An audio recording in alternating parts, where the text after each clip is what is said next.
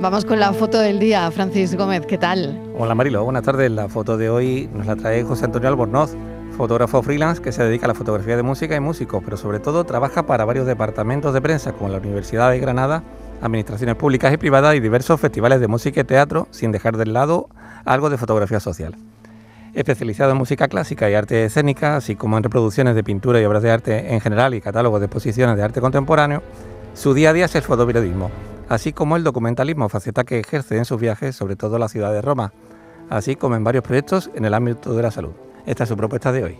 Buenas tardes, hoy quería enseñar una foto que hice hace unos meses, en agosto, en San Lucas de Barrameda, en las carreras de caballo.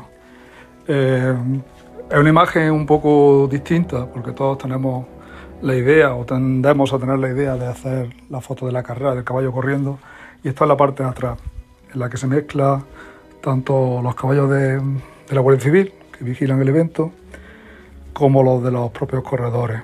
Es un contraluz en blanco y negro al atardecer en, la, en las playas de San Lucas, que forma parte de un proyecto que llevo desarrollando durante siete años en, en San Lucas y que espero que algún día mm, llegue a algún puerto. Hemos hablado del fútbol juvenil en Sanlúcar, pero también tenemos que hablar de lo bonito, de lo bueno y de lo espectacular que es esta, foto, esta foto de Sanlúcar. Fotoperiodistas que buscan su imagen del día aquí, aquí en Andalucía.